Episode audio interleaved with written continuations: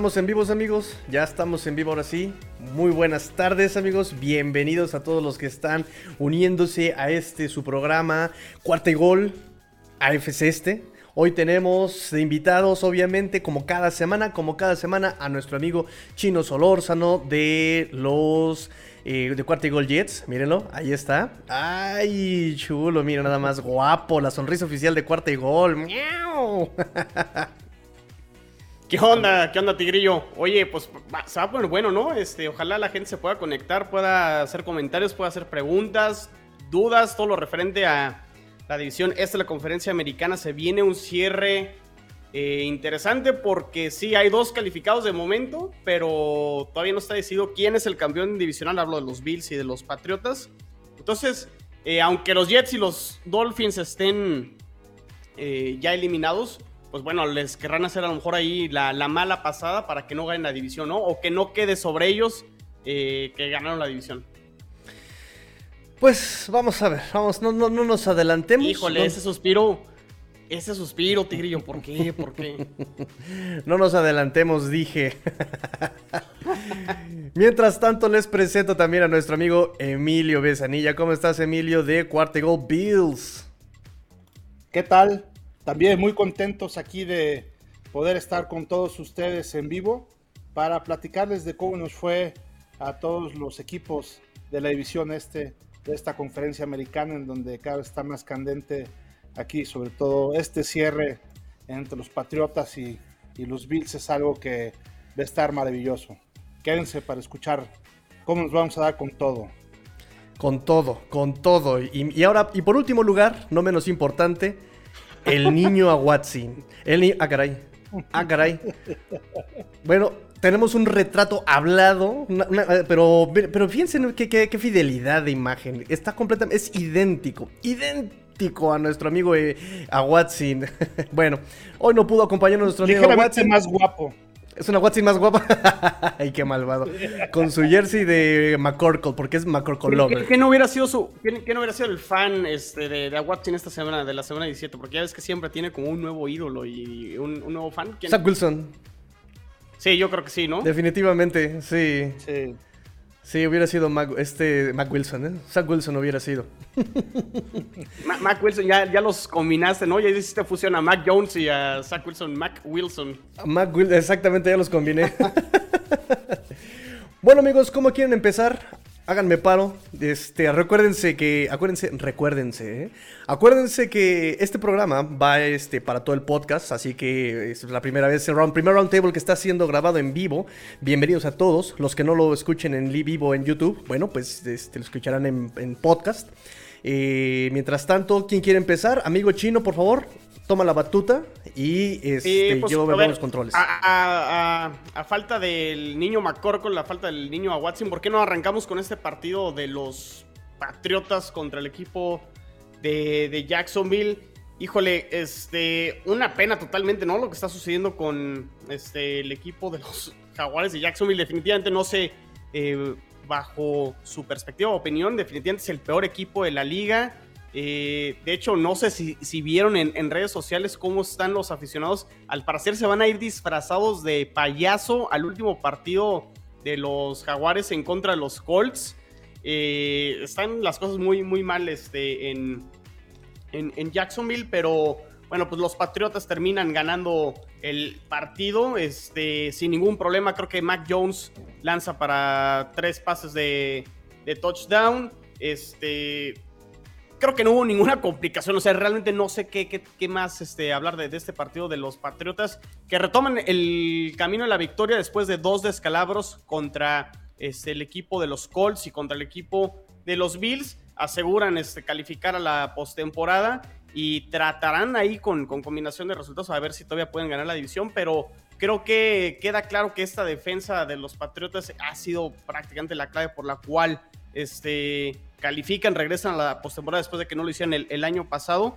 Y como lo habíamos comentado, Tigrillo y Emilio, este, este equipo, los Patriotas, juega muy bien este fútbol americano complementario, defensa, ofensiva, equipos especiales, eh, terminan haciéndolo muy bien. Entonces, pues bien por los Patriotas, regresan a los playoffs, aunque me caigan súper gordos, pero bueno, este, ahí está el trabajo de Bill Belichick en el año uno como novato de Mac Jones y pues no hay más que aplaudir esa, esa parte al, equipo de los Patriots. Sí, estoy de acuerdo contigo. Vimos este, un equipo de, de Jacksonville muy diezmado. Eh, un McCorkle que la verdad también se vio muy bien.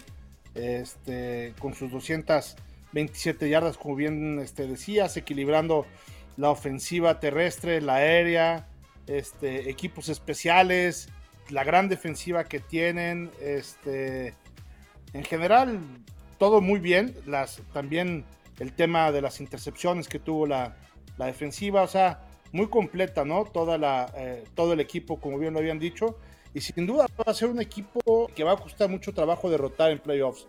Es un equipo que va a ser muy incómodo, es un equipo en donde cualquiera que se enfrente con él, pues le va a costar algo de trabajo. Y pues va a depender un poquito de lo que sucede esta semana, ya lo platicaremos un poquito más adelante, para ver cómo cierra precisamente esta, esta división, ¿no? Entonces, este, bien por, por los Patriotas, bien por Belichick, se, se nota aquí que no se equivocó con ese cambio que en un principio veíamos un poco arriesgado de eh, poner a, a McCorkle en lugar de, Cam Newton y desde mi punto de vista creo que no se equivocó para nada. Los Pats están ya asegurando eh, con esta victoria eh, estar dentro de playoffs y van a luchar para mantenerse como líder de la división si es que ganan el siguiente partido y los Bills lo pierden.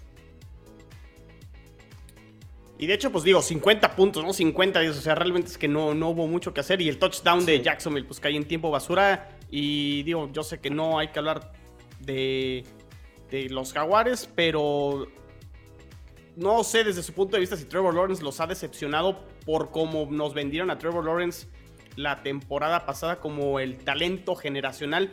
Entiendo que no es mucho, no es su culpa, pero realmente creo que no ha hecho o no ha demostrado que puede levantar al equipo independientemente de todos los factores externos. Creo que ahí desde ese punto de vista me ha quedado de ver un poquito Trevor Lawrence. Sí, su tema también es que no tiene receptores, ¿eh? entonces, mm, o sea, si estuviera ahí en el equipo de Jacksonville como está ahorita, este, eh, cualquier Aaron Rodgers o estuviera el propio Brady, tampoco harían un gran equipo. ¿eh? Entonces, creo que habría que ver a, Lawrence con otro equipo, con otro, otra calidad de receptores, con otra este, línea ofensiva para ver exactamente qué resultados tendría, ¿no? Sí, bueno, también hay que ver que no tiene cocheo. Sí. Y ya ves la importancia que tiene. Literal no hay, ¿sí? No, o sea, literal no tiene cocheo exactamente. Entonces es muy importante. Creo que eso también es muy, muy importante, ¿no? Este. Por eso dice que no se escucha. Ah, caray. Ah, caray. Ah, caray. Ah, caray. Ah, caray. Ah, caray. Ahorita lo resuelvo. Ustedes continúen, amigos. Este. Ahorita lo resolvemos. Este, digo, vamos a ver qué pasa con los Jaguares. Ese es tema de otra división del sur de, la americana. Pero bueno, pues los Patriotas eh, ahí están, ahí están. Este, le han hecho partido a prácticamente todos los equipos. O sea, la, conferencia americana, eh, Emilio y Tigrillo, este. Como queden los enfrentamientos, ahorita lo decías tú, Emilio, vamos a ver cómo se da este, los resultados dentro de los eh, dentro de los otros partidos, dentro de la conferencia americana, para ver cuáles van a ser los partidos en la semana de comodín, pero sea cual sea la combinación, cualquiera le puede pegar a cualquiera. O sea, Cincinnati está jugando muy bien, Tennessee está cerrando muy bien, va a recuperar a Derrick Henry y si por ahí amarra el, número uno de, de, la americana, este, ¿quién se va a querer enfrentar a, este, a los... Eh, a los Titans, ¿no? Entonces, este, mucho cuidado con todos los enfrentamientos. Los mismos Kansas City Chiefs, los Chargers, si se llegan a meter, o los Raiders, van a ser equipos también de, cuidado. Entonces, eh, no más quería este, agregar eso para lo que ya va a ser los playoffs la, siguiente semana. Sí, tan es así que eh, está hoy muy complicado quién vaya a ser, sobre todo en la conferencia americana, el número uno, ¿no? Este, creo que tanto Tennessee como los Chiefs y por ahí inclusive hasta los, los Bills o los, este, los Pats también podrían ahí llegar a... Bueno, ya los Bills ya no porque ya perdieron contra Tennessee. Entonces, pero por ahí se pueden dar también este, algunas sorpresas y en los partidos, en estos enfrentamientos uno contra uno puede pasar cualquier cosa, ¿no? O sea, si puede pasar cualquier cosa en donde, este, eh, ahorita platicaremos del partido precisamente de los Jets, ¿no? En donde estuvieron a 15 segundos de llevarse ese gran partido. Entonces, este, eh, la NFL ya está muy pareja y obviamente entre los buenos, lo único que se está haciendo es hacer más buenos los, los partidos más parejos, ¿no? Con ofensivas este, eh, mucho más preparadas, con talento.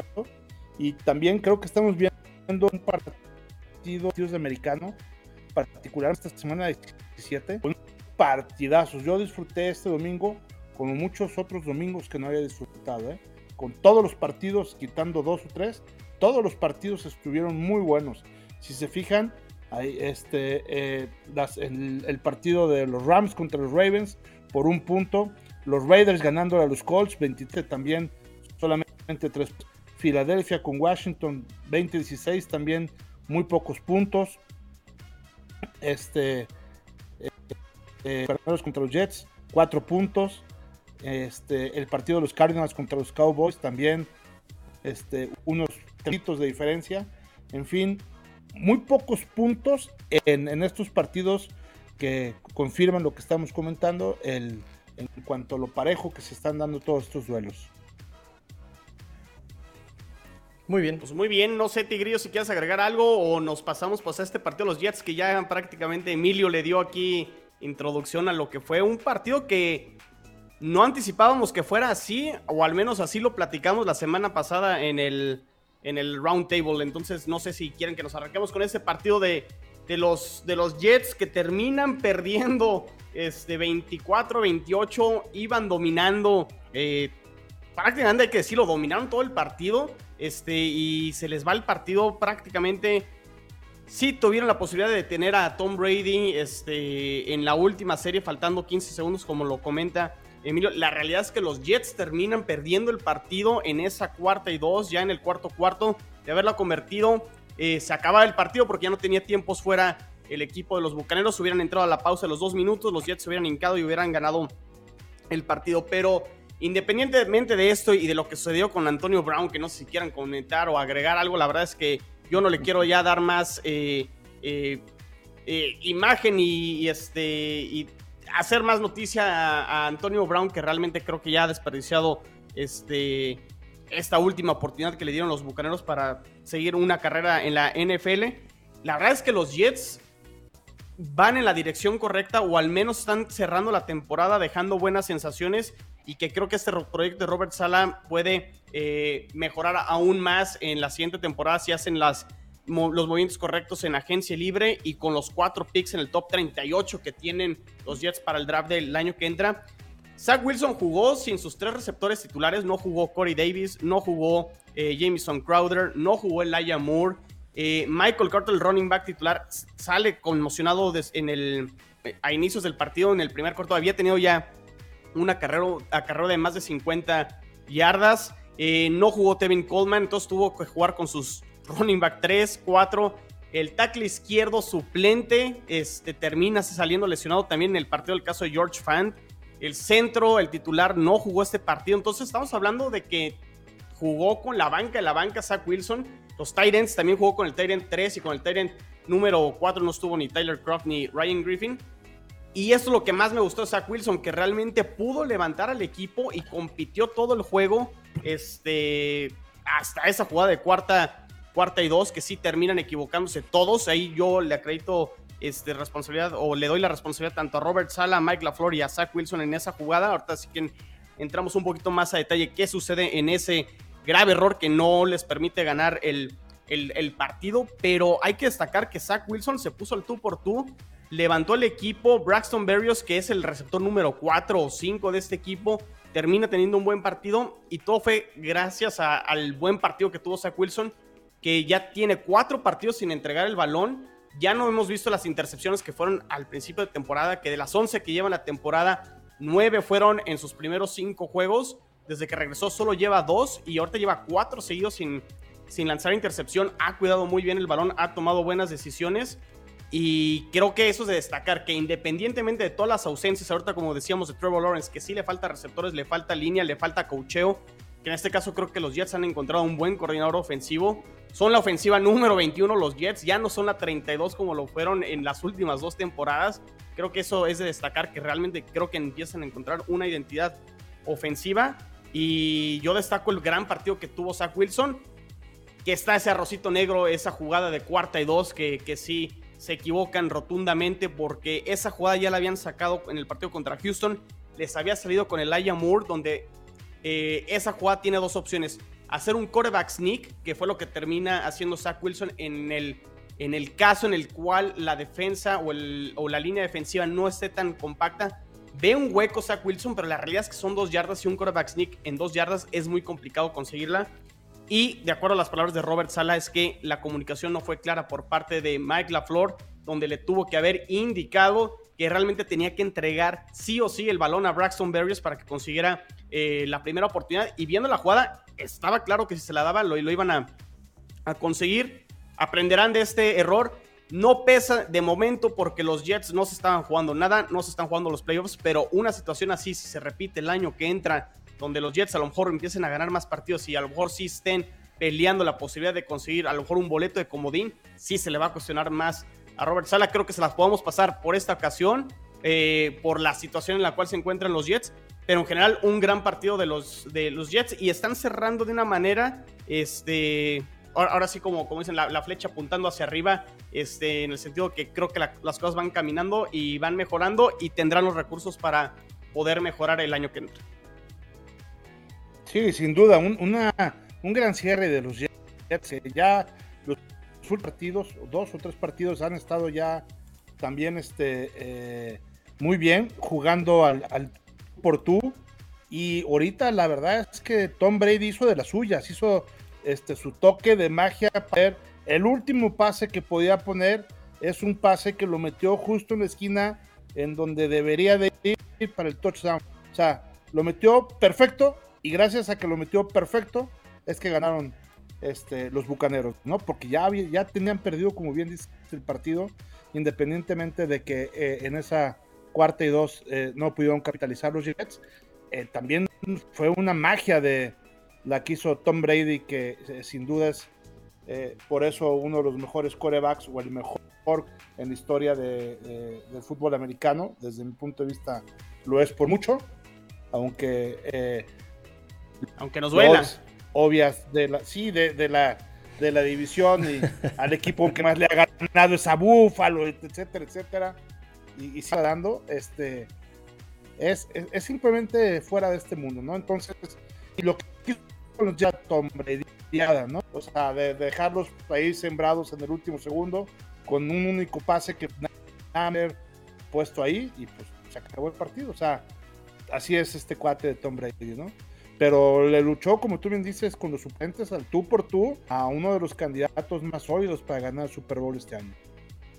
Sí, que eso es lo que yo, yo, yo destaco, o sea, realmente que no, no hubo excusas, ¿no? O sea, no, no es que no estuvieron los, los titulares de la línea ofensiva, es que no jugó el Ayamor, es que no, o sea, no importó eso y eso me da a entender que creo que Zach Wilson está aprendiendo un poquito más ya el sistema ofensivo de Mike LaFleur y que lo conoce más y que puede levantar a a un receptor que, a lo mejor es el 4 o el 5 del equipo y lo puede eh, hacer lucir. Entonces, este, sé que solo un partido este, es el que estamos hablando, pero viene de menos a más a Wilson y creo que al menos deja buenas sensaciones y desde mi punto de vista, comparando el año 1 de Darnold contra el de Zach Wilson, creo que Zach Wilson está dejando también mejores impresiones a lo que fue Darnold también en ese año 1.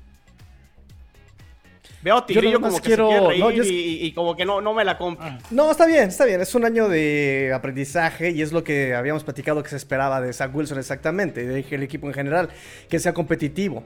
Ahora, eh, quiero hacer una pausa para mandar saludos a todos los que están comentando, a Juan Pablo, a Ulises, a Ulises, a Adrián Paz, a... Ah, mira, Chino, Chino, deja de mandarte solo eh, saludos, por favor, caray. Este, a Eliana Maya. Eh, Adrián Paz, Ismael Rivera saludos Espinosa. Saludos a Ile, que siempre está al pendiente. Sí, sí, sí, le mandamos saludos. Y también a Ismael Rivera y Carlos eh, Samarripa nos pregunta, el roundtable pasado dijeron que iba a ser paliza de Tampa, ¿qué pasó? Bueno, nada más quiero hacer la acotación, quiero hacer la anotación, quiero hacer el pie de página, que varios jugadores no llegaron a tiempo al juego porque el piloto del avión donde ellos iban a viajar eh, dio positivo por COVID. Entonces llegaron tarde al juego, eh, llegaron tarde en el viaje, no venían concentrados y se notó. Claro, no voy a demeritar a los Jets, porque también los Jets empezaron fuerte, se le pusieron al tú por tú. Zach Wilson, todo lo que has comentado, amigo chino, o sea, hicieron su trabajo. Bien, perfecto. Sí, sí, sí. Pero digo, también hay que hacer notar que los, eh, los, los Bucks, pues evidentemente llegaron mermados por esta situación extra cancha, ¿no? Pero bien por los Jets. Sí, al final es, es, un viaje largo, ¿no? De Tampa a Nueva York y pues digo, eso termina mermando de, de, alguna manera. Aunque hay que recordar que la línea estaba creo que en 13 puntos a favor de Tampa Bay y pues muy lejos de que realmente sucediera eso. Sí, digo, es algo que no puede pasar. Ajá. Y nosotros aquí dijimos que iban a ganar precisamente los Bucaneros por paliza y yo creo que no había nadie que no dijera lo mismo, ¿eh? En donde los Bucaneros iban a jugar precisamente el sembrado número uno contra eh, Green Bay. Este, eh, Green Bay también volvió a ganar por una cuestión igual, así como se le aplicaron a, los Jets, también este, eh, Green Bay Rogers se le aplicó también. Entonces, este, necesitaban ganar este partido que en la teoría era un partido ganable, muy ganable para los Bucaneros, este, para no despegarse, ¿no? Entonces iban a dar todo lo ganaron, pero de milagro, como ya lo comentamos en el último segundo. Pero era algo que debían de apostar desde el principio a ganarlo, a ganarlo bien, a ganarlo con autoridad y se les fue complicando. Que ojo, que también los bucaneros estaban jugando el mejorar este, su... Eh, dónde están rankeados de momento de la conferencia nacional, porque los Rams estuvieron muy cerca de perder con Baltimore y eso también les hubiera eh, ayudado o creo que hubieran asegurado prácticamente ya ser el número 2 y están ahí muy cerca. Digo, todo, todo puede suceder en la última jornada. Muy complicado que Green Bay pierda con Detroit en la semana 18, pero ahí está todavía la, velita prendida para los bucaneros para poder ser el sembrado número uno y no se podían dar el lujo, como bien comentas, Emilio, de que ellos eh, perdieran este partido contra un rival eh, inferior y que prácticamente ya les eh, eliminara esa posibilidad de todavía poder ser el sembrado número uno en la conferencia nacional.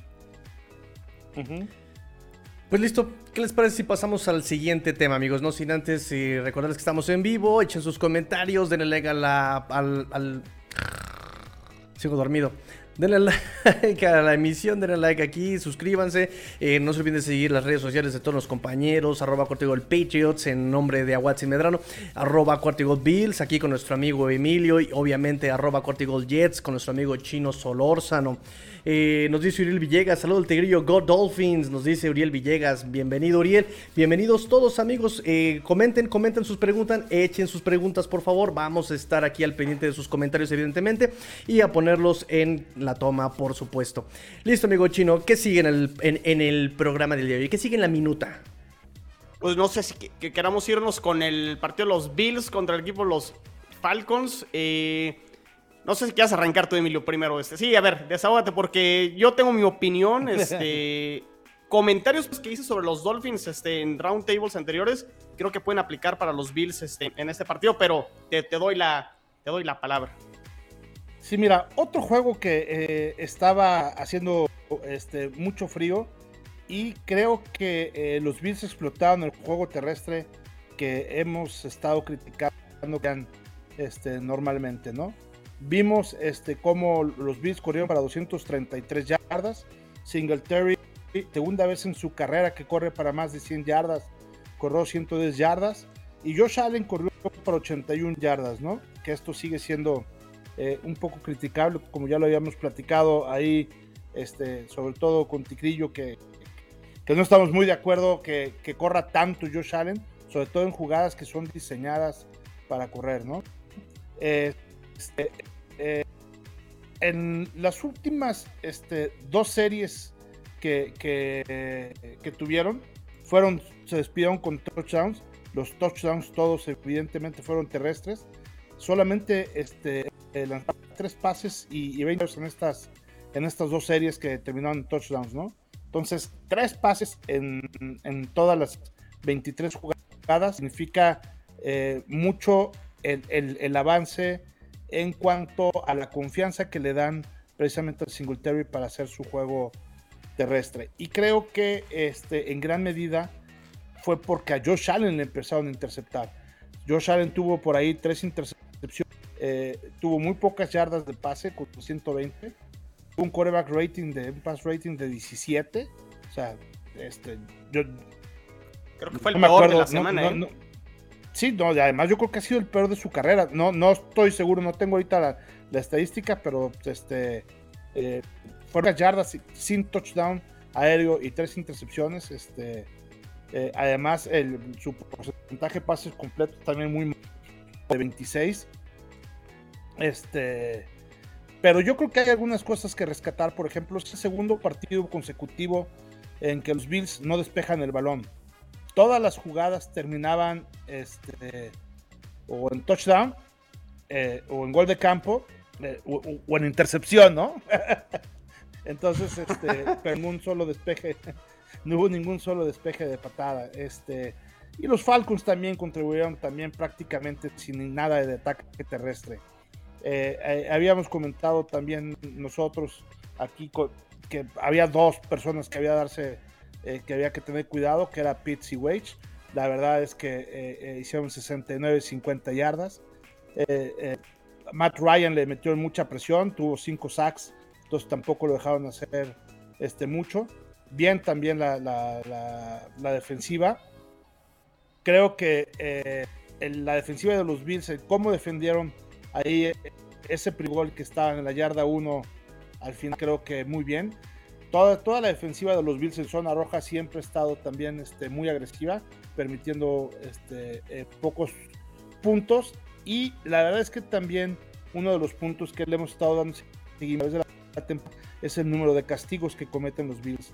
En esta ocasión tuvieron 7 castigos para 47 yardas, que ahí van manejando también, digo, siguen siendo algo de castigos, pero ya son un número de castigos manejable dentro de lo que puede ser un promedio este, en la liga, ¿no? Ya no son este, más de 100 yardas de, castigos que eh, eh, habían venido acumulando.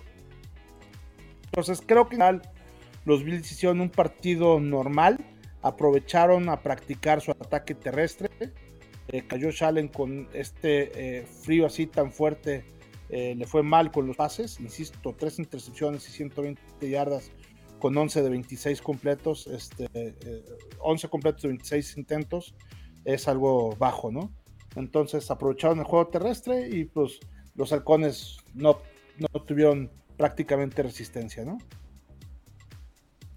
Sí, este, o sea, si, si vamos a lo positivo era ganar amarrabas playoffs, ¿no? Entonces, eh, empecemos por esa parte. Los Bills ganan y ya aseguraron playoffs. Después de que entraron en ese pequeño bache, Emilio, que pierden ahí con los Patriotas, por ahí esa derrota con, con, Jacksonville y, otros tropiezos que por ahí tuvieron que empezamos a dudar un poquito de los, de los Bills. Ganan este partido, los Falcons sí es un rival eh, inferior si medimos talento contra talento. Sin embargo, este, lo que yo comentaba en esta racha ganadora de los Dolphins, que no, no la desacredité. En su momento dije, ganar siete partidos consecutivos en la NFL, independientemente de los rivales, los lo que Los odias. No, no, no. Pero, pero yo mencioné Tigrillo y, tú, estuviste de acuerdo con, conmigo. Este, errores de Tua en su momento en partidos contra los Jets, errores de Tua en ese partido contra los Santos, en esa intercepción. Este, esas intercepciones, Emilio, que está haciendo Josh Allen ya en los playoffs, les puede costar seguir avanzando o tratar de llegar de nuevo a la final de, conferencia o aspirar a cosas importantes. Entonces, sí hay que tomar este, en cuenta estas entregas que tuvo Josh Allen. Eh, sus números lo, dicen tal cual, ¿no? Este, con todo y que sí tuvo los dos eh, touchdowns vía terrestre, el partido que tuvo Josh Allen en general creo que fue malo y eso en los playoffs les puede costar. Entonces, eso era lo que quería yo mencionar, porque ya vimos con Tua que sí, este, ganaron los partidos, pero volvió a tener errores en este partido contra Tennis y ahorita hablaremos ya de lo que sucedió en ese Titans contra Dolphins, les termina costando el partido contra un rival de mayor calidad como lo son los Titans, que es actualmente el sembrado número uno. Entonces, atención con los Bills en ese eh, en esa parte, ¿no? De que si entregas el balón, no hay marcha atrás en los playoffs, pierdes el juego y se acabó la temporada. Sí, en general, en, postemporada no te puedes equivocar. Y un problema que tiene Josh Allen, que ya lo hemos aquí también, es que es muy irregular. Así como te puede dar un super partido, te puede dar un partido este, muy malo. Y los Bills dependen muchísimo de Josh Allen. Entonces, si Josh Allen sale lucido, los Bills en general salen lucidos y, pueden dar este, un gran partido. Si un Josh Allen sale débil y sale desmotivado, vamos a ver exactamente unos Bills de Buffalo este, desmotivados y jugando mal. Entonces, eh, el que tiene que salir muy concentrado tiene que ser él. Y lo vemos como si él, este, insisto, sale atinado y sale concentrado y hace un buen partido, los Bills ganan. Entonces, y en postemporada lo que va a necesitar dar es, necesita dar, después del partido de los Jets, que es el de esta este, eh, jornada, necesita dar los cuatro mejores partidos de su vida para llegar. Sí, sí, sí, esperamos que... Para, para mí yo creo que la muestra del partido de cómo tienen que jugar los Bills en los playoffs fue lo que hicieron la semana pasada contra los Patriotas y creo que está la fórmula y receta si es que quieren tener éxito en los playoffs. De acuerdo. No sé, Tigrillo, tú, Sí, sí.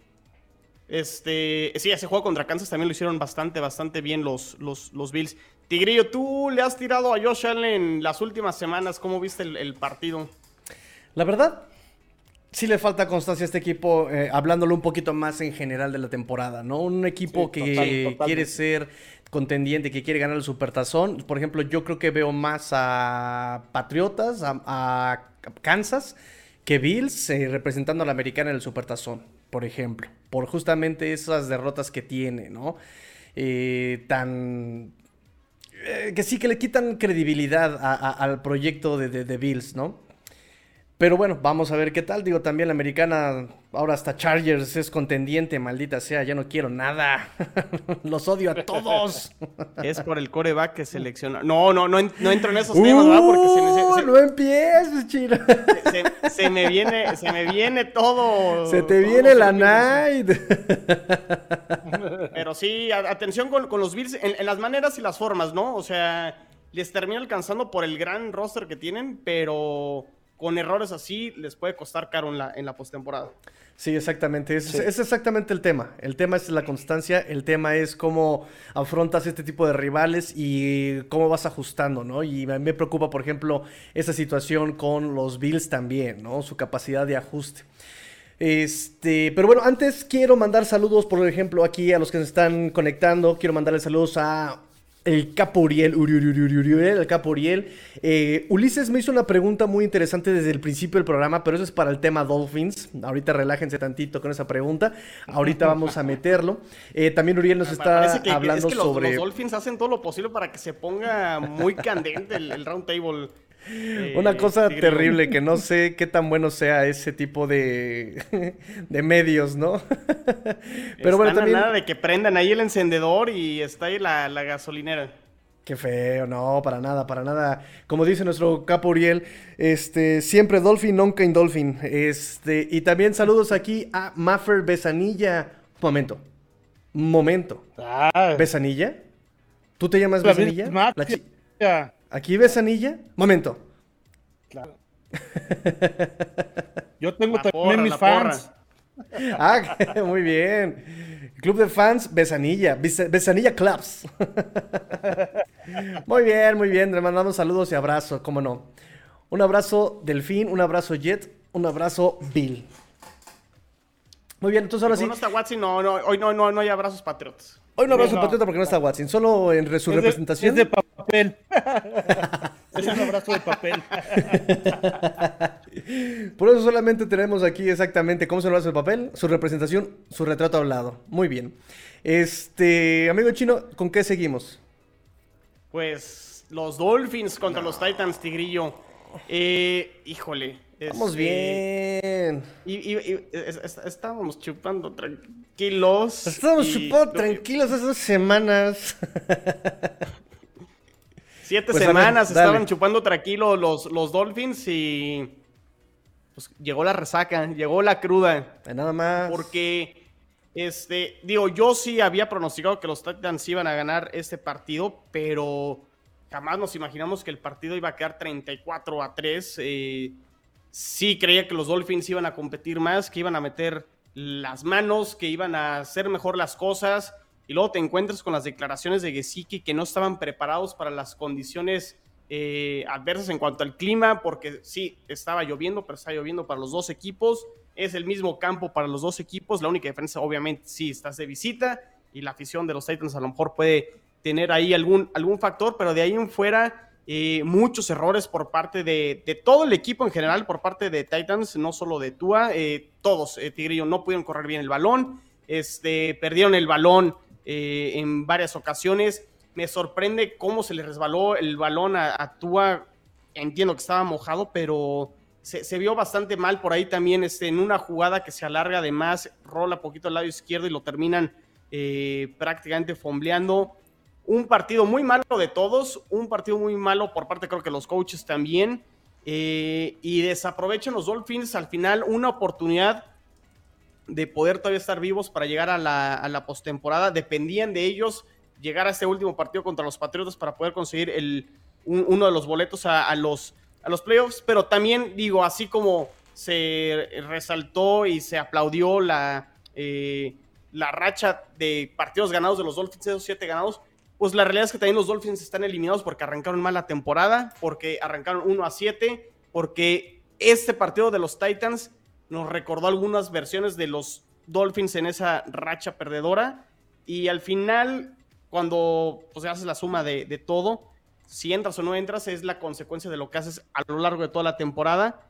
Y los Dolphins sí quedan eliminados en parte por lo que hicieron en este partido contra los Titans, pero también por lo que hicieron al, al principio. Y esas declaraciones de Gesicki, Tigrillo, te, te, dejo a ti este, tu opinión al respecto, pero pues sí es tirarle al cocheo porque realmente está diciendo, pues no, no nos prepararon para este, lo que se podía presentar en cuanto a condiciones climáticas. No es como que estemos en 1927 y no sepamos cuál pueden ser las chances de, las condiciones del, clima, ¿no? O sea, creo que ya se puede saber qué, cómo se puede presentar un partido de fútbol americano y sí creo que en ese sentido falla este, Miami y lamentablemente después de una derrota así, pues te metes a redes sociales y otra vez este, dudas sobre Tua, dudas sobre Brian Flores, dudas sobre cómo han armado el equipo, etcétera, etcétera, etcétera. Y pues va a ser un off-season con, pues, con, con, esto que acabo de comentar, con puro debate al respecto de los que quieren que se quede Tua, los que quieren que vayan a traer un coreback de experiencia, los que quieren que ya no siga Brian Flores, los que sí le quieren dar la oportunidad a Brian Flores en un cuarto año, los que quieren que corran al general manager Greer, los que confían todavía aún él. Entonces, este, tienes de momento a una afición dividida y pues una situación complicada en Miami para lo que hace el año 3 de Tua y el año 4 de Brian Flores. Sí, es una cosa tristísima lo que está pasando Dolphins en ese sentido por la cuestión del cocheo. Yo no esperaba algo así. Yo la verdad es que, si te soy sincero, sí me toma de... Sí, eh, mira, lo hemos dicho, siempre se necesita ver constancia, se necesita ver crecimiento, se necesita ver que el equipo vaya de menos a más. Eh, pero en esta ocasión los Dolphins... Eh, si ya habías demostrado que forzar el pase largo, que forzar el pase que no te resultaba, y esto te lo digo antes de escuchar lo de Mike si ya sabías que ese esquema no te estaba funcionando, por lo que tú quieras, por el tema TUA, por el tema de línea ofensiva, por el tema wide receivers, por lo que tú quieras, eh, no te estaba funcionando ese sistema del pase largo, y llega una racha de siete partidos ganados, donde eh, te está funcionando justamente el RPO, el pase corto, el utilizar a tú, a Jalen Waddle, bla, bla, bla, bla, bla, bla. ¿Por qué vienes a este partido de Tennessee y lo cambias? ¿Por qué quieres volver a, forzar el pase largo? ¿Por qué quieres volver a hacerlo? Me fastidia, me fastidia, nos dice Carlos Amarripa. Uno, dos, tres. Las formas, oh, exactamente. Ah, me encanta, ¿no? Me encanta. Carlos, Carlos es, es, fan, es, fan, de los Jets y siempre está al pendiente del podcast. Entonces, saludos al buen Carlos. saludos, buen Carlos. No, buenísimo, porque se ve que sí este, está siempre al pendiente del programa. este, sí, ya se saben los chistes locales. Aquí, aquí va, mira. Uno, dos. Ah, no, esta no es. Acá está. Uno, dos, tres. Las formas. Ahí está nuestro amigo, amigo Samarripa. Sí, entonces, te sirvo un esquema, ganaste siete partidos con ese esquema y vienes contra Tennessee y lo cambias. ¿Por qué? ¿Por qué? Esa es la pregunta. ¿Por qué? Eh, en la defensiva regresa nuevamente a esos antiguos vicios. No taclea bien, no este, contrabloquea, no hay contrabloqueo, eh, quieren hacer las jugadas grandes y termina yéndose la designación, ¿no? Eh, varios tacleos fallados. Jevon Holland, que primero casi medio mata a Dante Foreman, llega al siguiente tacleo y lo falla, ¿no? Ataca demasiado rápido, no recula, no tiene buen ángulo de tacleo y Dante Foreman con un cutback, listo. Está, se, escapa completamente, ¿no? Los linebackers mal, más ubicados, mal ubicados, los, los linebackers, eh, gaps que no eran, o sea, todo un desastre, todo un desastre. Desde, desde, ese momento, yo digo, es un mal planteamiento. Y vemos a Bravel, y se los dije a ustedes, se los dije a nuestro amigo Alberto, a mí no me, no me espanta, no me espanta eh, Tannehill, no me espanta AJ Brown, a mí quien me espanta es justamente eh, Bravel. Es al que le tengo yo respeto. Y vemos vemos el planteamiento de Bravel, sabía exactamente dónde y cuándo meter las jugadas ofensivas, dónde y cuándo eh, frenar eh, a, los Dolphins, que realmente Tennessee, esta, esta victoria fue un tanto como la de Dolphins contra los Santos. Ni siquiera hicieron mucho por ganar. O sea, llegaron y controlaron como de listo. Ellos solitos se están poniendo el pie. Ellos solitos no están ejecutando. Ellos solitos. Entonces, eh, Tennessee llegó nada más a controlar el partido.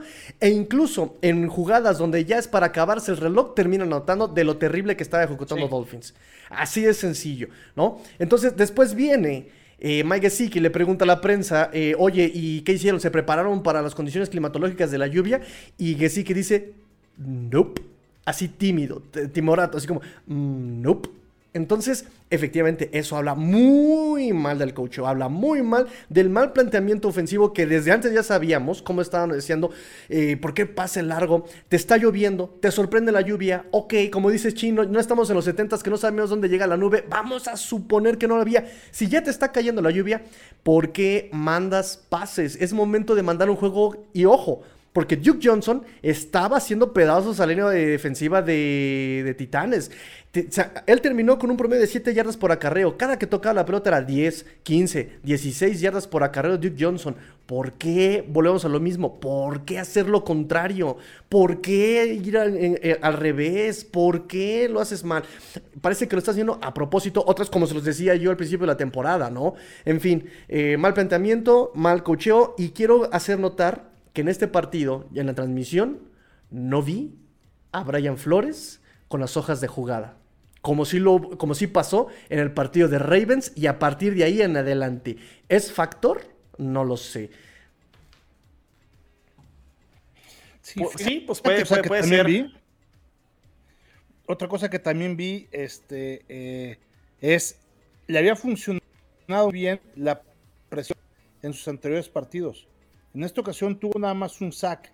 Y la verdad es que la línea de, de Tennessee y el propio Tannehill era, lo habíamos comentado en el Road Table pasado, que ya era momento de lastimar a Tannehill. Y no lo, y tuvo, tuvo tiempo, ¿no? O sea, ese creo que fue un factor. Otro factor también que, que noté desesperación, no sé si se fijaron ahí una interferencia que no le marcaron a Parker, se volvió loco Parker, se hizo un mini Antonio Brown, ¿eh? Sí. O sea, poquito le faltó de veras para también quitarse la camisa y salirse del estadio. Entonces, este, de hecho, eh, yo creí que hasta lo iban a expulsar porque poco le faltó. se hizo ahí de medio palabras aquí con el, con el, con el referee.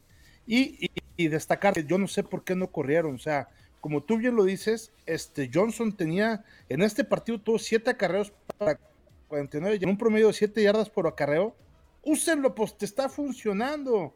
En el partido pasado funcionó perfecto, te ha venido funcionando y, pues no lo, no, no lo hacen. Entonces, creo que también ahí esa, esa cuestión de ajustar en el momento de que necesitaban ajustar, tener un juego terrestre que pudiera hacerle daño a Tannehill. El no presionar, eh, esa, defensiva, no presionar al coreback y esas, pues yo creo que son ya eh, frustraciones personales en el tema de lo que le pasó a Parker, también sin duda eh, debe de marcar algo de lo que hizo diferencia en este partido. ¿Sabes? A mí, a mí me dio la impresión por expresión corporal tanto de tú y de otros jugadores de Miami que se pusieron nerviosos antes del partido. Es decir, viene esta racha consecutiva de siete partidos este, ganados, que a lo mejor en esa parte, pues creían de momento que a lo mejor ya no les iba a alcanzar para la postemporada y de repente ganan siete, se les presenta la oportunidad donde controlan su propio destino y decir, ok, si ganamos estos últimos dos, nos metemos a los playoffs. Como que esa parte no sé si les quedó grande a los Dolphins y se pusieron nerviosos y, dejaron de hacer todo lo que acaban de comentar tanto tú, Emilio, y, Tigrillo, de las cosas que les funcionaron durante esa racha. Yo los vi un poco nerviosos, los vi este, eh, con dudas en el momento de, ejecutar y, estaban como con la cabeza en otro lado y no en el partido y les termina ganando este, la situación en la que se encontraban para seguir adelante en la temporada y creo que eso pesó mucho en, la ejecución. Eh, aunado a lo mejor a lo que dice Tigrillo, que a lo mejor en esta ocasión Brian Flores no mandó este, jugadas, este, no estuvo bajo ese control, pero sí al final creo que le termina quedando grande el partido a los Dolphins y terminan eh, pues dejando una sensación un poco agridulce después de lo que habían conseguido en los últimos siete juegos. Sí, definitivamente es algo que yo también estaba pensando, ¿no? Justamente cuando terminó el partido, muchos le echaban la culpa a Tua, ¿no? Ah, es que Tua eh, se le cayó el partido. Y sí, claro que hizo un mal partido, no lo vamos a justificar. Eh, pero creo que todos también, ¿no? O sea, Jalen Wallon, algo rarísimo, se le cayeron pelotas. Devante Parker, Mike Gesicki, a todos se le cayeron balones. Repito, el, no era Fíjate, ahorita que estamos, estábamos viendo los highlights, ya me dijo YouTube que dejara de poner highlights porque ya detectó el copyright. Pero estábamos viendo ahorita los highlights y algo que me dio mucho coraje es exactamente lo que se vio durante todo el partido. Drop back tras drop back tras drop back. Así. Intento de pase, intento de pase. Ni siquiera. Ahí va. Ahí está. Ahí, ni siquiera ese tipo de juego. Y fíjense esa, esa jugada con este Durham Smite. Esa es la que le da la clave a, de, avanzar a los Dolphins y es lo que ha sido funcionando durante esa racha ganadora. Ahí está. Era efectivo con Miles Gaskin, era efectivo con Jock Johnson. Y llega un punto en que lo abandonan y se van al intento de pase eh, sin engaño, el, el intento de pase directo, ¿sabes? Y eso termina pues obviamente no funcionando. Entonces se ponen todos nerviosos, yo no sé. Brian Flores no tiene las hojas de jugada, la defensa no presiona a Ryan Tannehill, entonces sí, me parece que todo salió mal en este partido y voy a comenzar con unos comentarios que tenemos aquí de nuestros amigos. Este, hay muchos, hay muchos muchos comentarios y qué bueno. Sigan echando sus comentarios, amigos. Aprovechen que están estos jóvenes aquí en este, en este, en este espacio. Sí, porque ahorita es momento de, darle de, palos. Ahí les va. Nos dice Ulises, ¿le darían a Brian Flores otra oportunidad del año que entra?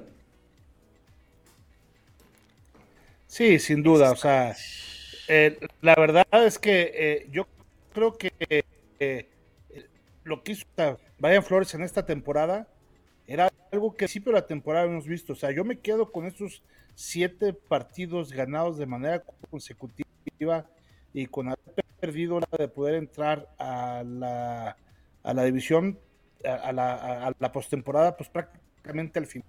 Y no ha estado eliminado desde el principio o desde un poquito antes, ¿no? Entonces, yo creo que los Dolphins están haciendo bien y es cuestión de, de conectar cosas. Se me haría muy precipitado el despedirlo este, para el año. Creo que tampoco hay muchos gallos que lo puedan hacer, ¿no? Lo mismo dirías de Tua, pero pues tampoco hay muchos quarterbacks ahorita que estén ahí sin chamba, quitándonos, por ejemplo, a lo mejor al de al de Baltimore, que, probablemente ahí este, ese segundo quarterback que se va a quedar, o sea, como reserva y que parece ser que bastante bueno, ¿no? Está complicado, Tigrillo, porque en un supuesto que decía, no, Brian Flores no, no continúa, no creo que vaya a suceder. Creo que Brian Flores va a tener un cuarto año. Un nuevo head coach probablemente se la va a jugar otra vez a un proyecto de uno, dos, tres años, ¿no? Y al hacer eso, pues va a decir, pues yo voy a querer un nuevo coreback.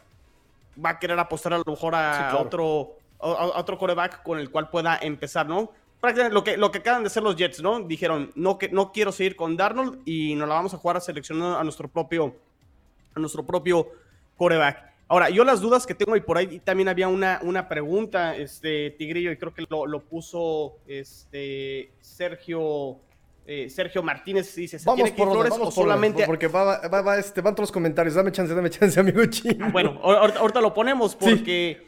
de hecho, va la siguiente. Sí, a ver, eh, eh, échale, échale, sí, échale. Va, va, va, Sí, porque si no se me, se me cuatrapean las cosas. Porque va relacionado, porque va, relacionado... ¿Cuál? Dime, dime, ¿cuál este, entonces? Pero tú qué opinas, Tigrillo? Bueno, ya la de Sergio Martínez, la de, dice, ¿se tiene que ir Flores o solamente algunos de sus coaches? Ahí está. Yo más bien iba para allá. Ajá. Y exacto, porque, ok, se critica mucho que no hay línea ofensiva, se critica mucho que no tiene de repente este, receptores, que Parker de repente juega un partido sí, otro no. Will Fuller, una de las peores contrataciones probablemente no solo de los Dolphins, sino de toda la temporada, no, no ha jugado Will, Will Fuller. Waddle, buena selección este año. Sin embargo, estamos hablando de el tercer sistema ofensivo en la era Brian Flores. ¿Quién escoge a los coordinadores ofensivos en, en Miami? Es Brian Flores, ¿no? Este, él lo pone porque él confía en que ellos vayan a hacer. Entonces, va de la mano, este, Sergio, es... A lo mejor sí tenemos certeza de lo que te puede ofrecer Brian Flores defensivamente, que sí, en gran parte lo que hizo la defensa fue por la cual terminan ganando estos siete, estos siete partidos los, los Dolphins. Lo habíamos comentado, teníamos dudas con, la ofensiva, o al menos yo tenía dudas con la ofensiva que me generaba no certeza de que podían seguir este, avanzando o los Dolphins. Entonces, si Brian Flores ha puesto a estos tres coordinadores ofensivos, tres, una, pues no has construido un sistema este, que a lo mejor sí, como decías, Tigrillo, en el año uno estaba Fitzpatrick y mientras conseguían a Tua, pues iba a haber una transición. Pero con Chan Gailey algo no funciona y lo terminan corriendo y lo terminan contratando gente nueva en este tercer año. Entonces, ¿en qué momento vas a sentar las bases? Porque no solo es el sistema ofensivo para el, para el coreback es lo que termina seleccionando en el draft de acuerdo a lo que te va a funcionar a este sistema ofensivo. Entonces, eh, si hay que responsabilizar a alguien por la cual la ofensiva no camina, es Brian Flores. Entonces, eh, no sé si por ahí también van las palabras de Gesicki, tirarle un poquito también ya al, staff de coach, no sé si directamente a Brian Flores, pero eh, complicado, o sea, porque a lo mejor dice, sí, hay que resolver y cambiar otra vez coordinador ofensivo, pero entonces, este, ¿de qué se trata con Brian Flores? ¿Cuál es su plan? ¿A qué quiere que jueguen los Dolphins ofensivamente? Entonces, para mí, entonces ahí no hay una identidad o, o en ese sentido, pues sí, a lo mejor Brian Flores se tendría que ir porque no lo ha podido resolver. Me queda claro lo que quieren hacer estos Dolphins con la ofensiva. Lo que no entiendo y... Y es que, mira, no puedo correr a Brian Flores por otros temas que han sido exitosos que son difíciles de encontrar en los coaches. Ahí está Stefanski y ahí está, este, o sea, hay cosas que Flores tiene que los demás no. Y no me gustaría soltarlo por lo mismo. Que claro, como lo hemos dicho, necesita apoyarse en alguien con experiencia. Por ejemplo, ahorita estaba haciendo noticia que Jim Cadwell, este ex eh, coach de los Leones de Detroit, estaba siendo ya entrevistado por los Jaguares. Cuando empieza Brian Flores su gestión en el 2019, habían contratado a Jim Carroll como eh, asesor, asistente, una cosa así, y, era... Eh, estábamos contentos porque él iba a dar la experiencia a Flores que, pues obviamente era su primer año de, coach. No, ni siquiera empieza el proyecto porque se retira por eh, motivos de salud. ¿Qué hubiera sido si hubiera estado Jim Carwell desde el principio y se hubiera quedado ahí un rato con Flores, hubiera estado genial. Me imagino que hubiera aprendido muchísimo Flores de él. No está, no pasó, no. Y estamos, seguimos todavía arrastrando errores de Flores muy básicos para todo el head coach. De repente pide reta jugadas que no tendría por qué retar. Y las que tiene que retar, no las reta. El manejo del reloj, otra cosa muy extraña, ¿no? Se arriesga mucho y de repente no le sale. Entonces, son cosas que sí tiene Flores muy. que, tiene que solucionar él eh, como, como personal, ¿sabes? Personalmente es lo que tiene que solucionar. Pero tiene cosas, ya ha logrado cosas que me gustan y que me dan esperanza de todas formas, ¿no? Que me dan ganas como de quiero verlo madurar, quiero verlo. Me da curiosidad de qué pasaría si, si, estás maduro, ¿no? ¿Qué pasa si solamente eh, se metes a un coordinador ofensivo eh, capaz? Porque estos tres inútiles, de verdad que no sé. Ahora, ¿será realmente él? o, eh, eh, quien estuvo mandando las jugadas ofensivamente durante esta, esta racha de ganados. Porque, repito, le vimos las, las hojas de jugada hasta Ravens. Se las vimos hasta la semana pasada. Esta ya no las tuvo Brian Flores. Él estaba mandando jugadas. Su injerencia en, el llamado de jugadas es tanta, realmente, que él, no tiene las hojas y se cae la defensiva y se cae la ofensiva. Digo, la, defensiva, aunque no presionó, mantuvo a raya a los titanes eh, al principio del partido. Se cae seguramente por cansancio, tal vez, no lo sé. Pero se vio muy. O sea, se, nota mucho cuando tiene las hojas de jugadas este, este Flores. Voy dándole celeridad aquí al asunto, amigos. Este, ahí estaba la pregunta de nuestro amigo Sergio. Vamos ahora. Eh, con... esa pregunta. Sí, yo, yo, yo me iba, eh, yo, yo corría a los, este, a los ofensivos y metí a alguien capaz. Claro, no es lo ideal como Además es la fácil. ¿Cómo? Es más fácil. Además es la fácil. Sí, es más fácil, no tienes que tirar todo a la basura, que repito, no es lo, no es lo correcto como dice nuestro amigo chino, pero como es, lo más, como con daños más controlados. Eh, nos dice Ulises, cada juego importante en Miami es lo mismo, pierde por paliza, están desconcentrados, lo mismo. ¿Dónde está la cabeza del equipo? Ahí es este de Flores, ¿no? Porque eso tema de disciplina, como el que vimos de este Divante Parker, es Flores, es cocheo. Nos dice eh, Beto Munguía, buenas noches amigos, en el tema Miami ni entiendo cómo este año desaprovecharon a un Gaskin en el pase corto y a Gesicki. ¿Qué les dije? ¿Qué les dije amigos? Eh, John Gesicki tampoco se le dio volumen, todo fue Waddle, Waddle y más Waddle. Perdóname. Perdón, sí, este, con, con el tema de Gesicki, con estas declaraciones, Gesicki tengo entendido, Tigrillo va a ser agente libre y luego con este tipo de declaraciones a lo mejor está pidiendo salir, ¿no? con, el, lo que declaró el día de ayer. No habíamos visto desplantes de jugadores en todo el año, desde el año pasado tal vez. A lo mejor el tema fue Calvin Noy cuando lo corrieron. Pero sí, ahorita sí, eso es, justamente eso me quedé pensando cuando lo vi. Eso me da miedo. Que sí esté ahí ya tirándole a otra, a, otro, un target más específico, ¿no? En el, en el cocheo. Nos dice Beto Munguía, no sabe de las declaraciones de que Siki, palo duro a Flores. Sí, se lo merece. Eh, de Jets me gustó su wide receiver, el astronauta wide receiver novato y Berrio, su running back novato también, muy buenas formas, nos dice también Beto Munguía. Sí, Elijah Moore y Berrios, este, Berrios que probablemente a lo mejor se va a ganar un contrato por ahí, no muy jugoso, pero sí para hacer ese wide receiver 4 y este y el regresador de patada que lo ha hecho bastante, bastante bien. Y Elijah Moore creo que sí es uno de los picks que yo he elogiado bastante. Y el mismo Michael Carter, ¿no? Un buen draft de los Jets en general. Sí, la verdad sí. Me gusta mucho Michael Carter en lo particular. Eh, Rodrigo Besanilla nos manda un. Ok, nos manda un. Ok. ¿Quién es Rodrigo Besanilla, Emilio? mi hermano que vive ahí en Dallas. Uh, él es vaquero, él es el único de la familia que no sabe, caray. ¿Pero qué le hacemos? El, el tocayo. Así el running back Pirine tiene con qué.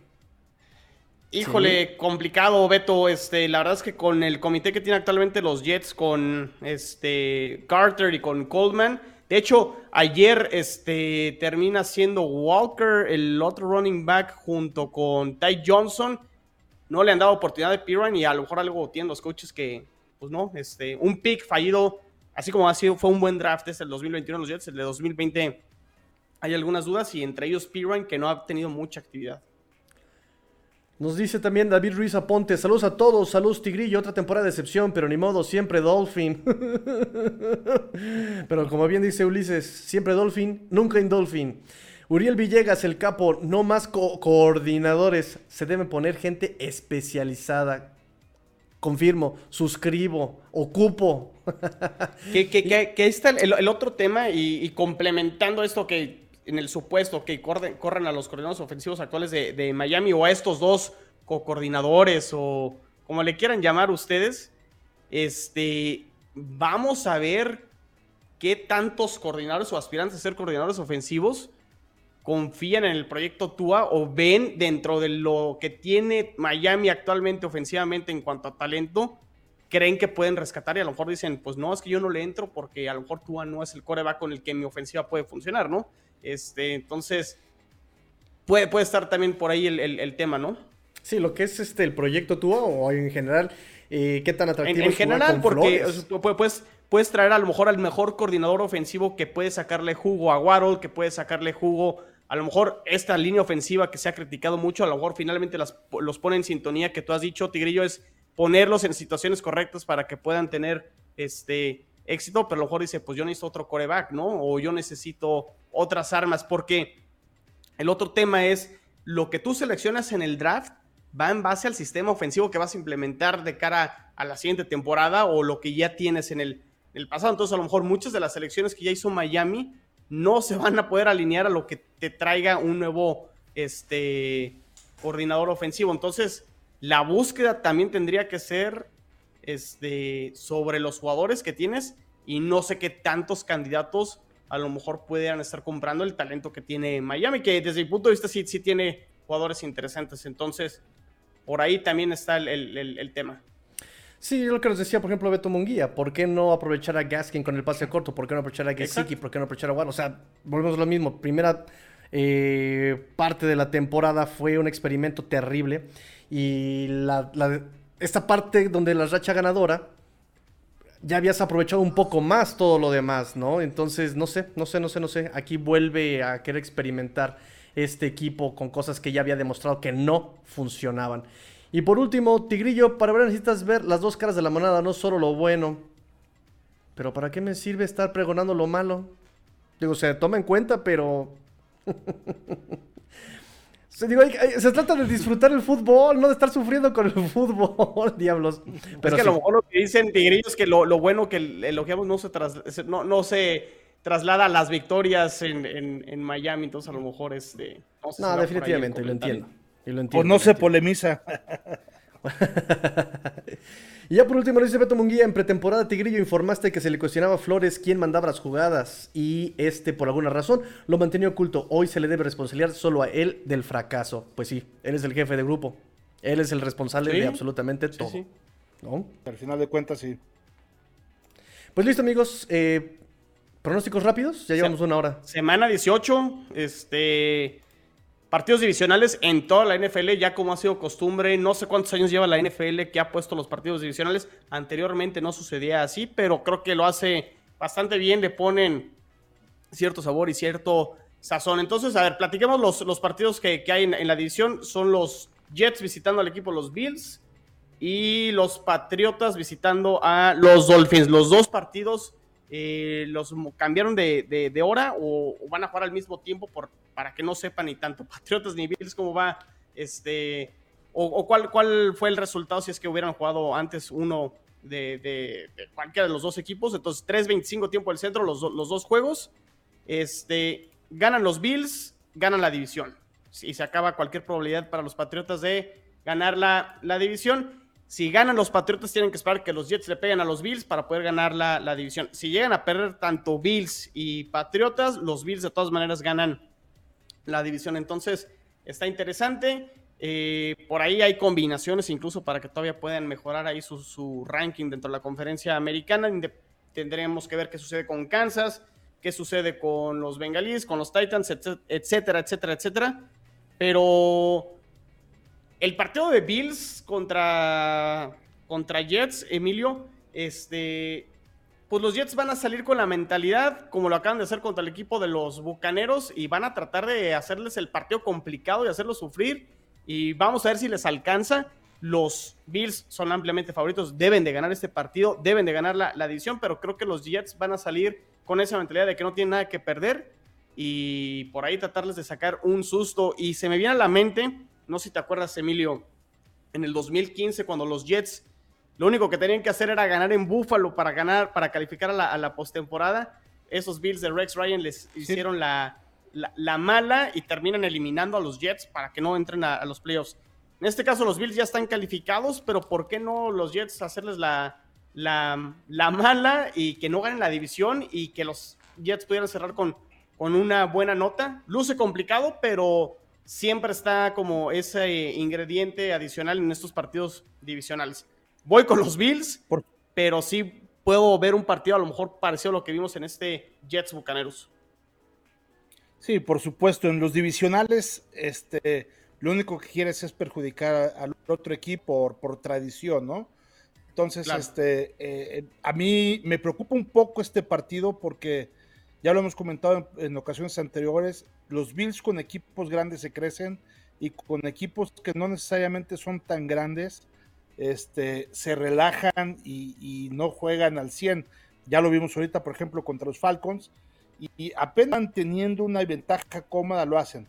Ojalá y si empiezan ganando los Bills, y ganando y, por más de dos este, series de, ofensivas de, los Jets, ¿no? o sea, por más de 10 puntos, yo creo que veremos a unos Bills ya muy relajados y que llevarán el partido y veo difícil que los Jets los puedan alcanzar. El problema es que empiecen ganando precisamente ahorita, este, la semana pasada junto a los Bucaneros. Eh, los Bills van a tener un partido complicado porque vamos a ver un Josh Allen nervioso, un Josh Allen que está, va a estar muy presionado teniendo que ganar para mantener este liderato de la división y vivir en casa por lo menos el siguiente partido. Eh, entonces ahí va a ser donde vamos a, tener a, un Josh Allen cada. Las Vegas está dando 16 puntos y medio. La verdad es que es una ventaja muy, muy grande. Yo no creo que, sea tan grande. Ojalá para los de los Bills así lo sea. Este, pero yo también creo que los Jets todo para perjudicar a su a uno de sus acérrimos rivales que son los Bills y los Bills deberán de salir con todo para tener este partido que es sumamente importante para las aspiraciones que tenemos nosotros para, eh, ser líderes, ¿no? Porque el otro partido que eh, eh, tienen precisamente los Patriotas, que son con quienes nos vamos a pelear precisamente el lugar número uno, como tú bien lo explicabas, ellos van a salir también a ganar para tratar de hacer por lo menos su chamba y, y ganar para que en una resbalada de parte de los Bills ellos puedan cerrar como número uno de la división, ¿no? Entonces, eh, los Bills no se deben de confiar, deben, la, para mí, la postemporada de los Bills empieza hoy, aunque ya efectivamente, como tú lo bien dices, sí está pero deben de ganar para asegurar el número uno eh, de la división, poder jugar en casa y además de poder jugar en casa, que es sumamente importante, es no tenerte que enfrentar contra uno de los sembrados precisamente eh, que, que pueden estar en la parte de arriba visitándolos, ¿no? O sea, en teoría debe ser mucho más cómodo eh, tener un partido, por ejemplo, contra cualquiera que gane de los Chargers o los Raiders, contra los Patriotas, este, eh, que jugar eh, un partido contra Tennessee o contra los jefes de Kansas City, ¿no? Entonces, es bien importante mantener ese para también revisar que el Cincinnati pierda su partido, poder convertirnos y nosotros llegar a aspirar al número 2 o 3, dependiendo también de lo que haga este Kansas City, pero sí llegar al 2 o 3 y no quedarse nada más en el 4, ¿no? Y por eso tenemos que... Creo que estamos de acuerdo, ¿no? Los Bills, los Bills son favoritos y, deben de ganar el partido. Deben de, deben de. Y ya para terminar, Patriotas contra los, Dolphins. Los Patriotas contra los Dolphins. Fíjate, Tigrillo, vamos a aprender mucho de los Dolphins en este partido, ¿eh? ¿eh? Vamos a aprender mucho de Brian Flores, vamos a aprender mucho de Tua, vamos a aprender mucho de... Después de este descalabro contra Tennessee y de lo que ya comentamos de las formas de que no se presentaron prácticamente a jugar los Dolphins, si Brian Flores, así como lo hizo después de esa racha 1-7 y levantó el barco para ganar 7 consecutivos, vamos a ver si todavía tiene al grupo unido, a los jugadores unidos, que estas declaraciones de, de Gesicki quedan totalmente eh, aparte y que realmente a lo mejor este fue la calentura del momento y les hace la, la, la mala a los Patriotas de quitarles la posibilidad de todavía poder aspirar a ganar la división si se da la combinación de que los Jets le ganen a los Bills, pero que puedan barrer a los Patriotas en la temporada a lo mejor sería algo bueno para, para los Dolphins, pero este, yo creo que los Patriotas van a, ganar el partido, pero importante que los Dolphins compitan para que tengan, al menos, este, dejen una buena sensación después de la sensación agridulce la semana pasada contra, contra Tennessee. Entonces, para mí lo importante con Miami son las formas y vamos a aprender mucho de, de Brian Flores y del equipo y ver si no se le cae por completo, como sucedió la temporada pasada en ese partido los Dolphins contra los Bills en la última semana que cerraron muy mal Esperamos que no le suceda algo parecido a, Miami y que compitan en el juego. El partido es en Miami, pero creo que los Patriotas van a salir con la mentalidad de que aún tienen esa posibilidad de poder ganar la división y me inclino por los Patriotas para ganar el partido. Emilio. Sí, fíjate que yo creo que va a ser un partido más apretado de lo que creemos, o sea, este, porque va a ser el partido de Brian Flores. O sea, es un partido de orgullo de Brian Flores, es el partido que te permite terminar con racha ganadora, con, con 9-8 en lugar de 8-9. Entonces, el tener por ahí eh, una marca ganadora es importante para Brian Flores. El, el, esta, tener unido al grupo, como ahorita bien lo comentaba el Chile, es sumamente importante. El terminar ganándole a los Patriotas y complicándole un partido, y ya no es dejarlo fuera porque ya, automat, ya este, matemáticamente ya están calificados los Patriotas, pero sí es quitarles oportunidad de quedar como número uno con esta venganza deportiva de la que veníamos hablando también eh, del, otro partido divisional. Entonces, creo que es muy importante para Mayer ir a ganar a como dé lugar el partido aunque también creo igual que el chino no le va a alcanzar porque los eh, también la postemporada de los Patriotas ya empezó este, eh, ahorita, entonces creo que es un partido importante para que los Pats ganen, que los Pats también tengan esa venganza deportiva eh, del juego 1, ¿no? De la, de la temporada. Entonces, este, pues por ahí yo creo que va a ser un, muy buen partido, va a estar más apretado de a lo mejor lo que dice Las Vegas. Las Vegas le da seis y medio a, los Pats. Yo creo que va a estar un poquito más, más apretado, pero sí lo ganarán los Patriotas por importancia de relativa al equipo de lo que representa este juego. Y yo nada más para cerrar exactamente, creo que los Dolphins necesitan ganar este partido, aunque no se juega nada, simplemente para retomar un poco de dignidad que dejaron en el Nissan Stadium, porque de verdad no ejecutaron nada, no plantearon nada, no nada. Terrible todo, terrible absolutamente todo, todos. Este, entonces sí, necesitan por lo menos dejar contenta la afición, como dice Emilio, terminar con una temporada ganadora, que eso le va a comprar tiempo evidentemente a Brian Flores también. Eh, y qué mejor que hacerlo con el odiado, odiado rival divisional. Eh, porque además van con uniforme de gala, van con uniforme retro en el Hard Rock Stadium. Entonces, eh, pues, pues, pues, pues, pues, ya no esperamos nada. Va a ser desangelado. Y si, si ganan los Dolphins, terminan con marca de 4-2 dentro de la división. Quedando esa interrogante que han quedado de ver en los partidos contra los Bills, pero terminar con marca ganadora dentro de la división también será siempre, siempre bueno. Sí, exactamente, exactamente. Y repito, o sea, hay muchas cosas buenas. A mí me gustan muchas cosas de Brian Flores, pero sí lo que quiso hacer este año, independientemente de todo, fue muy extraño. Tenía todo para pasar a postemporada, tenía todo para demostrar un buen equipo y parece que se empeñó en hacer lo contrario. Parece que se empeñó en no querer brillar. Así, así, así, así, así, así, así. Porque incluso en ese partido de Tennessee, cuando empezó a jugar RPOs y empezó a jugar este, como lo había hecho en esa racha ganadora, se vio mucho mejor el equipo. Pero dejó de usarlo. En fin, Terminamos amigos, vamos a ver si no tenemos ningún otro comentario rápido ya para cerrar porque ya nos tardamos aquí y nos colgamos.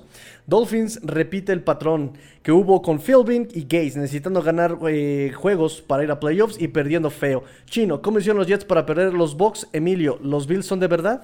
Rápidamente. Los Jets pierden por esa jugada en cuarta y dos, lo, explicamos al, principio, este, la convierten y ganaban el partido sí se le acredita mucho el, drive de Tom Brady de más de 90 yardas.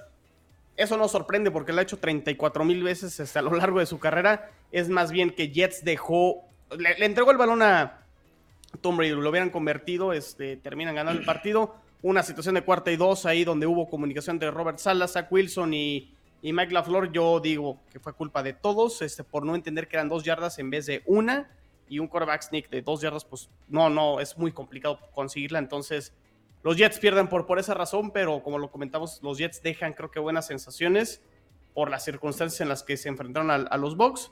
Y pues los Jets ya están pensando en lo que va a ser la, siguiente temporada. Perfecto. Y en lo que comentan de que si los Bills son de verdad, sí son de verdad, lo malo es que son inconsistentes. Entonces, cuando está Josh Allen conectado, cuando está encendido, son de súper verdad es un equipo que le puede ganar a cualquier equipo de la NFL. Y cuando está desconcentrado Josh Allen es un equipo de mentiritas que puede perder también con cualquier equipo de la NFL. Lo bueno es que en esta inconsistencia son mucho más veces las veces que están bien que las que están mal. Entonces, pero las veces que están bien, juegan bien y son un equipo de verdad. Entonces, en resumen, la verdad es que los Bills son inconsistentes. Muy. Exactamente, exactamente. Pues ahora sí, amigos, este, nos despedimos, nos despedimos, amigos. Eh, Chino, rápido, recuérdanos tus redes sociales. Eh, cuenta personal en Twitter, arroba chino solo 86. Y este, estoy riendo aquí con, los, con el comentario de Germán. Saludos, Tigrillo, Chino, Emilio y el fan art de a Watson. Otra vez, ahí va. Este, cuenta personal de Twitter, arroba chino solo 86. La cuenta en Twitter de Jets en cuarta y gol, arroba cuarta y gol Jets. Emilio. Perfecto, claro que sí. A nosotros nos pueden encontrar también en Twitter en arroba cuarta y gol Bills. Mi Twitter personal, arroba Evesan. Y nos pueden encontrar eh, todos los eh, podcasts que tenemos en, Spotify, también en la cuenta de Bills en Cuartigol y además ya desde hace un ratito también en, el Facebook de Cuartigol, siempre con un comentario de los Bills del Búfalo, del Búfalo mojado, en donde siempre hablamos también ahí de cómo vemos a los Bills de Búfalo, para que también lo sigan. Muy bien, y pues ya saben, amigos, eh, las redes de Cuarta y Gol Dolphins en Twitter. Recuerden seguir las redes de Cuarta y Gol NFL en Twitter, en Instagram, en TikTok, en Facebook, en YouTube. En todos lados tenemos presencia en de Cuarta y Gol. Síganlo, contenido NFL todos los días, diariamente. Así de simpáticos como nosotros, así de simpático como el fanart de, de Watson, porque lo voy a vender, lo voy a subastar y lo voy a vender. Mira, si yo no puede vender una manzana en 20 mil millones de dólares, que no pueda yo vender mi dibujo de Watson en 5 mil dólares diciendo que es eh, el el reflejo de esta sociedad capitalista voraz que está intentando oprimir. Entonces, obviamente, la venderé muy caro, mi fanart de Aguatzin. Amigos, pórtense mal. Muchas gracias por eh, eh, todos los que se conectaron, amigos. Muchas gracias. Saludos. Eh, Ulises nos dice excelente programa. Muchas gracias a ustedes. Ustedes hacen el programa, amigos. Nosotros somos un medio. Ustedes hacen el programa. Pórtense mal, cuídense bien, sean el cambio que quieren en el mundo. Esto fue Cuarto y Gol AFC Este, porque la NFL no termina. Y los Jets, Bills, Patriotas y Dolphins tampoco. Fins up. Tigrillo fuera. Vámonos. Bye. Go Bills.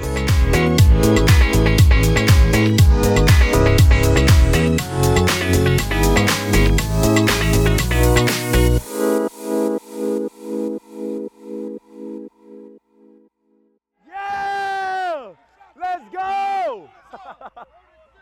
Let's go!